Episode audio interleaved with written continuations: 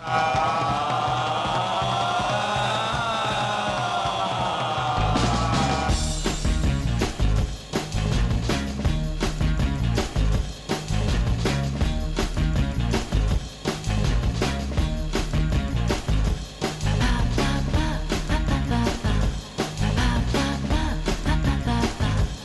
Caixo, cinéfilas, cinéfilos, ¿cómo estáis? Bienvenidos a Bogar Baila con Lobos. Aquí a mi vera, Arancha Lalinde. ¿Cómo estás, Arancha? Muy bien, muchas gracias. Hola a ti también. Pues eh, así muy radiofónicamente comenzamos el programa de hoy, pero tengo que confesar que habitualmente eh, traigo un guion con todo lujo de detalles.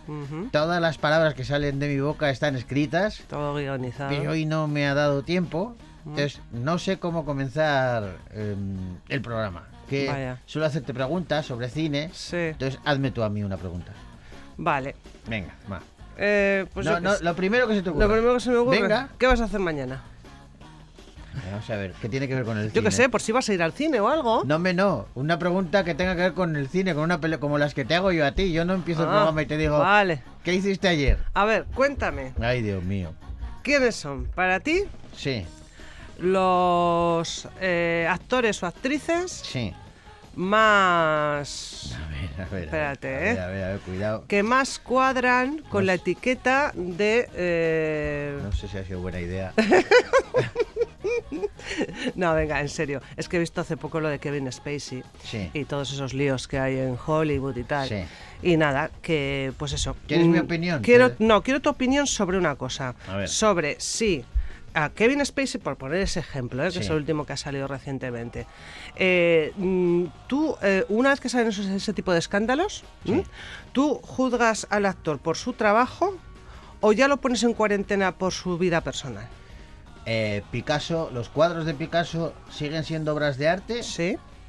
pero Picasso, mm, por todos los indicios, todo lo que hemos leído de su vida privada, era un maltratador, era una persona poco recomendable en sus, eh, sobre todo en sus relaciones con las Y mujeres. aún así, Pero sus obras de arte siguen siendo obras de arte. pues ya está. Pues Eso es lo que entonces, quería saber. Tienes la misma opinión que yo. Claro, las películas de, de- de un señor o una señora que luego comete un delito o vaya usted a saber lo que hace, hombre, pues eh, yo no voy a... Mira, es que no voy a tomar un café con Kevin Spacey, Exactamente. Porque tampoco me lo ha propuesto. Que si me lo propone no lo pues sé. igual te lo pensarías. no lo sé. No sabrías. pero te voy a proponer, te voy a poner otro ejemplo. Mm. Eh, eh, si a mí y yo he estado con él y me he hecho una foto con él porque porque le admiro. Si a, si a mí mañana me viene Woody Allen y me dice que quiere comer conmigo, yo como, vamos, pero no me cabe la menor, pierdo los pantalones por comer con él, porque, porque me parece un genio. Y yo voy a comer con el genio, voy a intentar aprender y voy a hablar de cine y, y- y si me empieza a hablar de su vida privada y de... Que no lo va a hacer. Pues en ese caso, pues no. Y si lo hace igual, yo le digo, mira, es que eso no me interesa. Esa parte de ti no me interesa. Pero la otra, claro, yo creo que no tiene que ver una cosa con la otra. Claro. Ahora, otra cosa es si me dices, y, y Kevin Spacey, que por cierto, en el primer juicio le han declarado no culpable. Sí, Ojo al dato. sí. ¿Vale? Eso vaya por delante. Dicen que no hay pruebas y que no pueden. Eh, me da igual, le han declarado no culpable. Eso Eh, es cierto que tiene otro juicio pendiente Sí. por delante. Pero en cualquier caso, eh, vamos a poner eh, un actor, una actriz, a quien le condenen y que se sabe probadamente, bueno, pues que ha sido mala persona, por lo que fuera. Bueno, eh, lo que ha hecho hasta ese momento, si ha sido una obra maestra, seguirá siendo una obra maestra. Otra cosa sea que a partir de ese momento Sí. a esa persona no se le deje eh, ejercer su trabajo por esas razones. Claro. Eso es otra historia. Eso es. Eso es otro debate. Sí, sí, sí. Ahora, que lo que ha hecho artísticamente, si hasta ayer era obra de arte, mm, no va a dejar de serlo porque haya matado a nadie. Exactamente. Muy bien dicho. Creo yo, ¿eh? No lo sé, es mi opinión, es pero esto es debatible. también, es la mía debatible. Ay, qué serio nos hemos puesto cuando esto va siempre de coña. Damas y caballeros, bienvenidos a Bogar Baila con Lobos.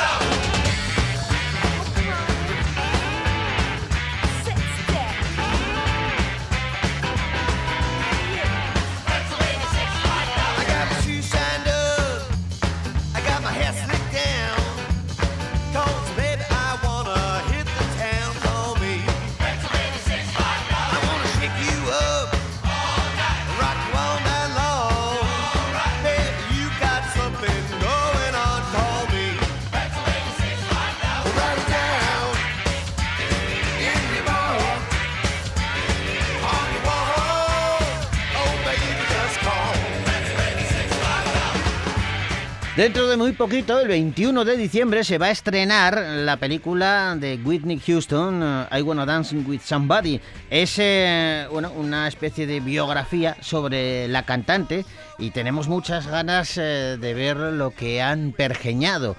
Antes, para abrir boca, hoy lo que hacemos es comenzar nuestro programa con esa estrella, con Whitney Houston y con esa canción, I Wanna Dance with Somebody.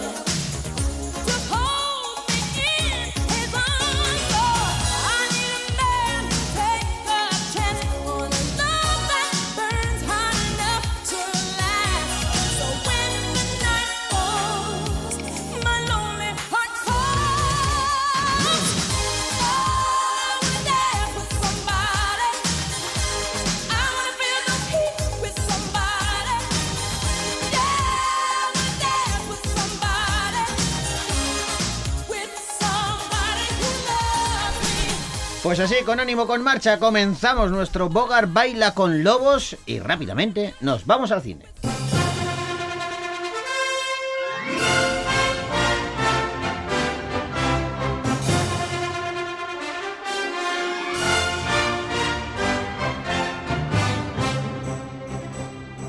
Y comenzamos el viaje por los estrenos que han llegado a las pantallas gastistarras eh, y lo hacemos con un superhéroe. Bueno, superhéroe o supervillano, no se sabe bien. Hablamos de Black Adam.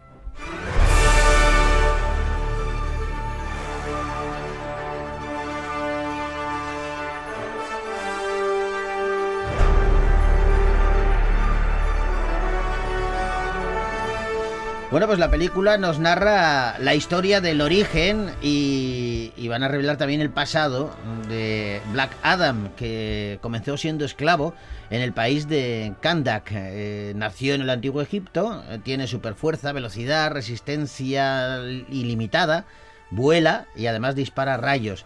Es eh, el alter ego de Ted Adam, es hijo del faraón Ramsés II fue consumido por sus poderes mágicos y se transformó en un hechicero maligno. Habitualmente, y en los cómics, es el gran enemigo de Shazam, el Capitán Marvel de DC Comics, e incluso eh, llegó a ser guerrero del bien. Pero en esta película lo que nos narran es, bueno, pues cómo resucita de alguna manera en la época actual y un grupo de héroes conocidos como eh, la Sociedad de la Justicia de América, que están encabezados por eh, el Doctor Destino, van a tener que eh, procurar que este peligroso superhumano busque la redención y de esa manera sus superpoderes se utilicen para el bien en lugar de buscar la venganza. Mi hijo sacrificó su vida para salvarme. Estos poderes no son un regalo, sino una maldición. Nacidos de la ira. ¡Abrid fuego! Rey Maitean.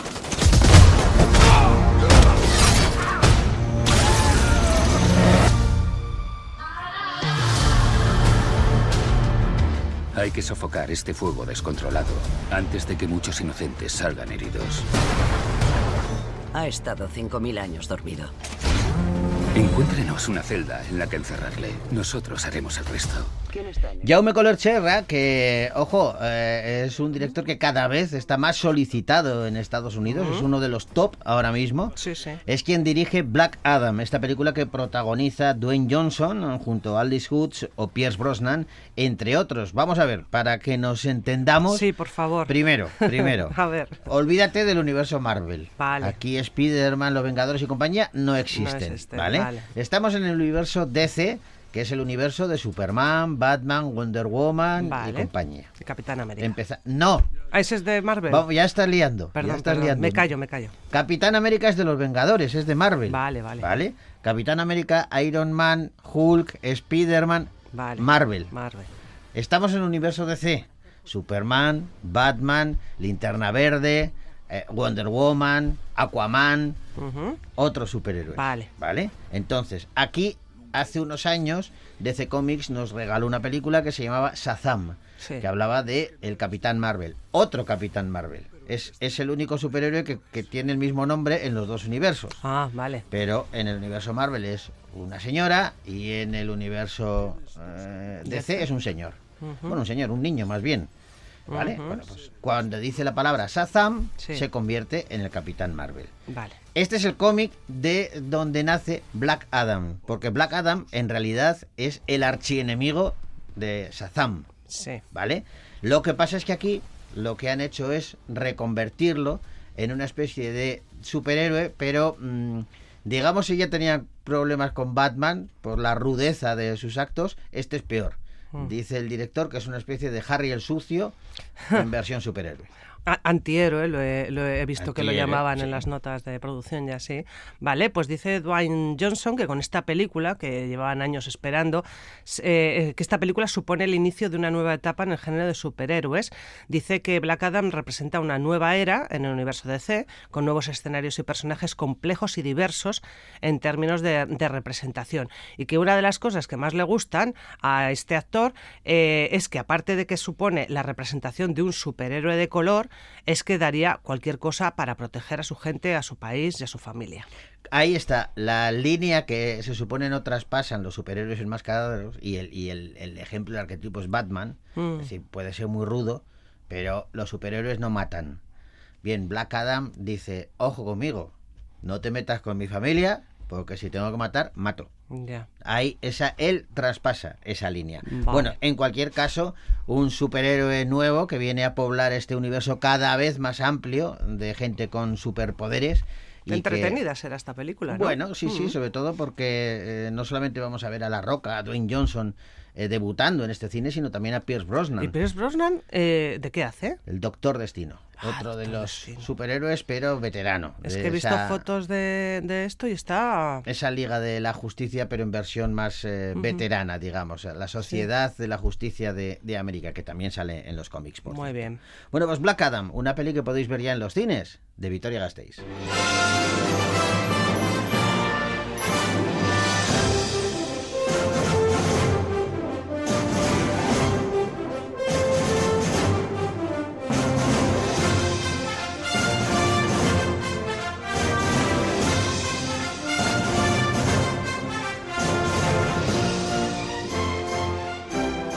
Y nos reencontramos ahora con... Eh, es otra especie de superhéroe. Lo que pasa es que eh, es de dibujos animados. Lo hemos conocido en televisión. Eh, no tiene superpoderes como tales, pero su imaginación desbordante lo lleva a cualquier sitio. Shin-Chan en Australia, tras las esmeraldas verdes.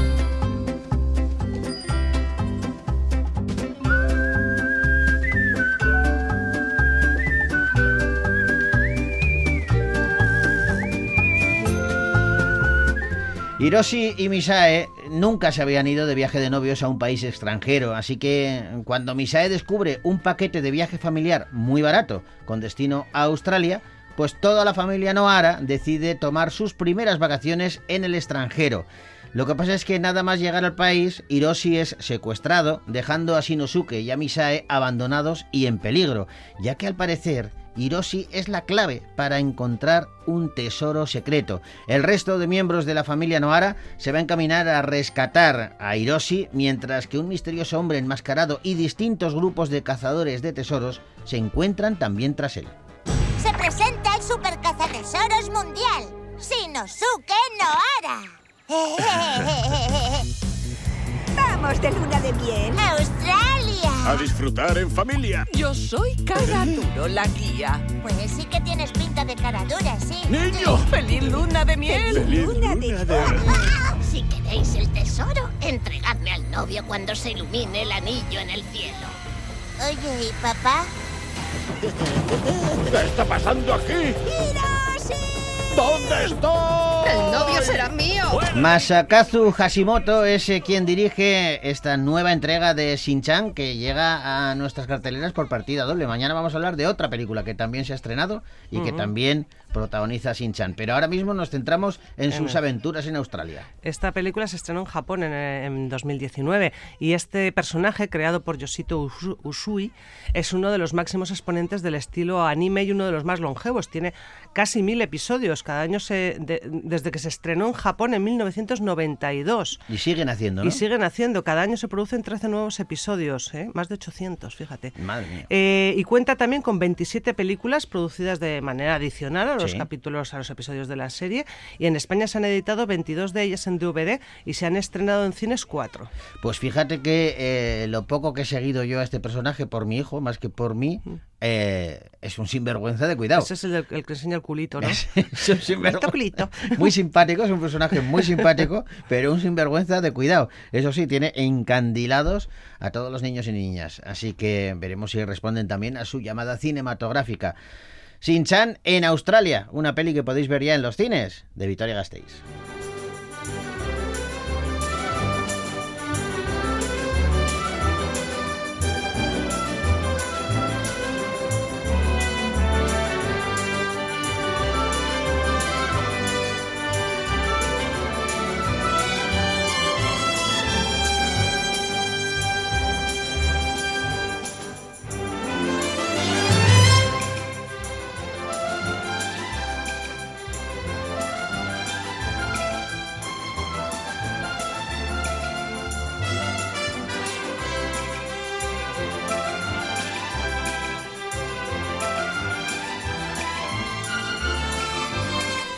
Vamos a hablar ahora de una película que bueno se ha rodado en Francia. Eh, la producción eh, casi toda es francesa, pero Isaki Lacuesta es eh, su director y tiene además también protagonistas españoles. Narra una historia real que todos vamos a recordar y se titula Un año una noche.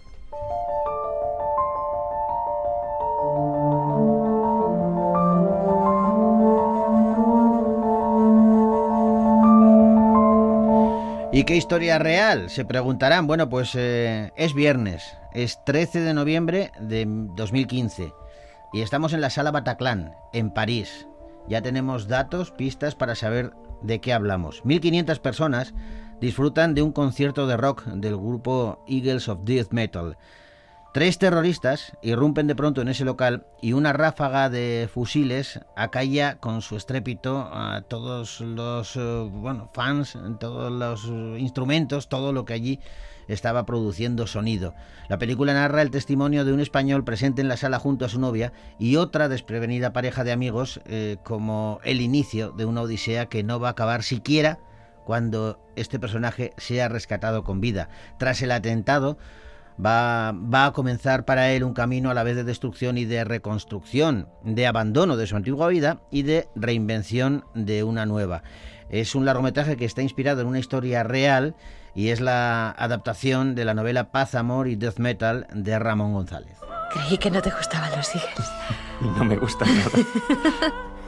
Tardó cinco minutos. Bueno, igual ocho. ¡Por nosotros! ¡Por nosotros! 嗯嗯嗯。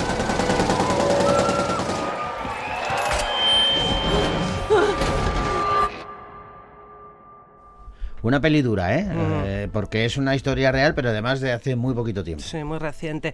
Pues el productor de esta película, Ramón Campos, de Bambú Producciones, y Ramón y Saki La Cuesta llevaban un tiempo trabajando en un, proyecto que nunca acababa de ver la luz cuando surgió la posibilidad de embarcarse en esta película. Dice Ramón Campos que él es coleccionista de fotografía y precisamente estaba en París Foto cuando sucedió el atentado de Bataclan. Ah, dice que al día siguiente, paseando, se quedó pillado en, con, con cómo estaba la ciudad.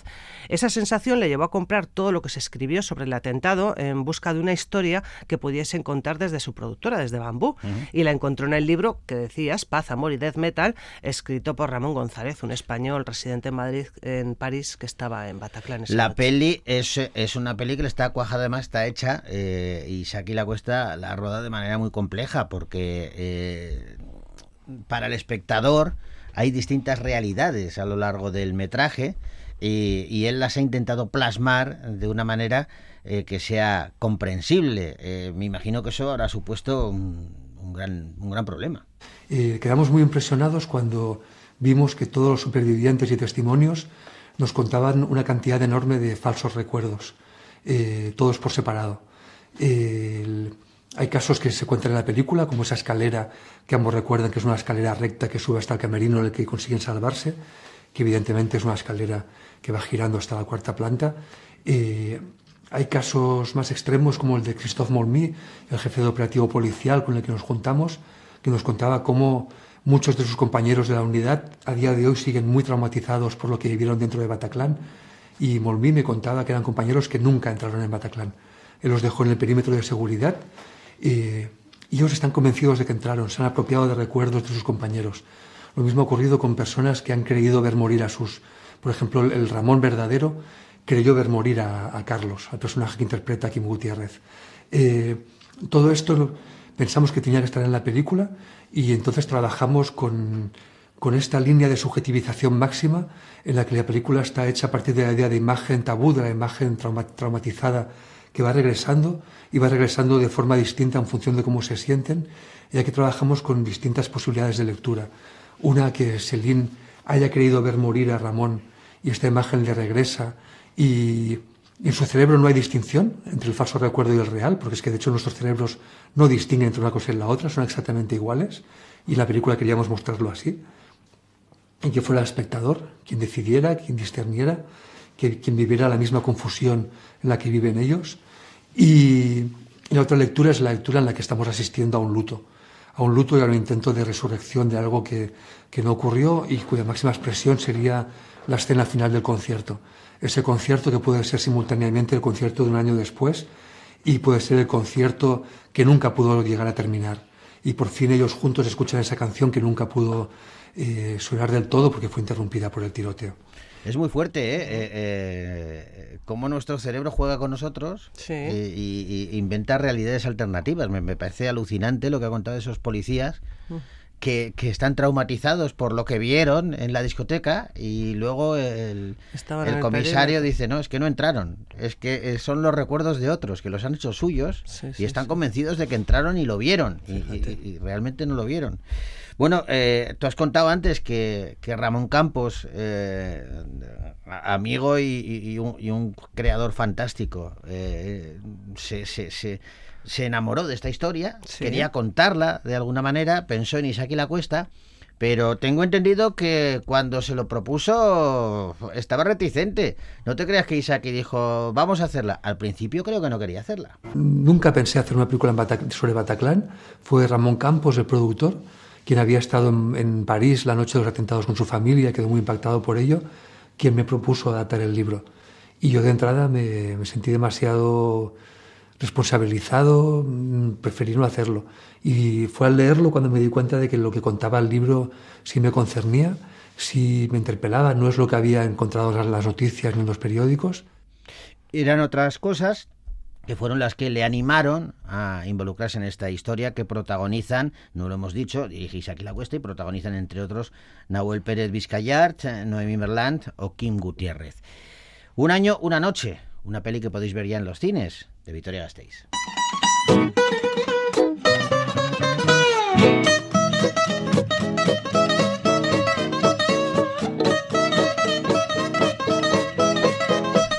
No te lo crees, Arancha, que se nos ha echado el tiempo encima. Vaya por Dios. Pero tenemos un montón de pelis todavía que comentar. ¿Qué ah, hacemos? Pues, pues eh, seguimos mañana, ¿no? Mañana, vale, pues mañana seguimos. ¿Ponemos un poquito de música para acabar? Vale, venga. Pues mira, es la banda sonora de una comedia española que se estrenó hace muy poquito. Se titula Por los pelos. Y Raiko y las Twin Melody eh, son quienes ponen su voz eh, pues, para esta canción. Con ella os decimos viararte hasta mañana.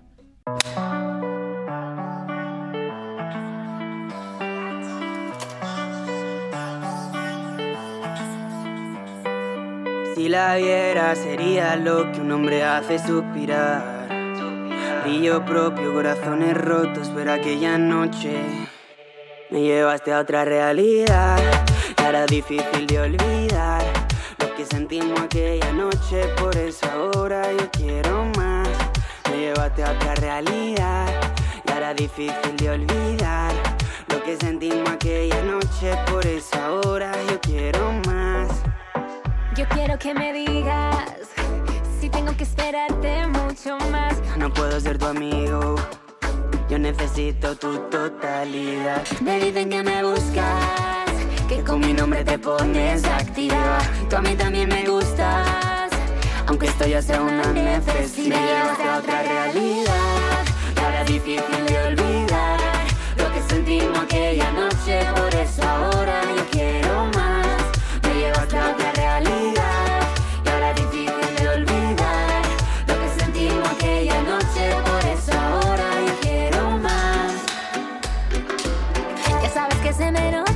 Estás junto a mí. Mi paciencia se agota, tú eres mi elixir. No necesito otra cosa. Contigo sube la nota. gracias a este avión que me trajo hasta aquí. No voy a separarme ni un segundo de ti. Dime qué me hiciste.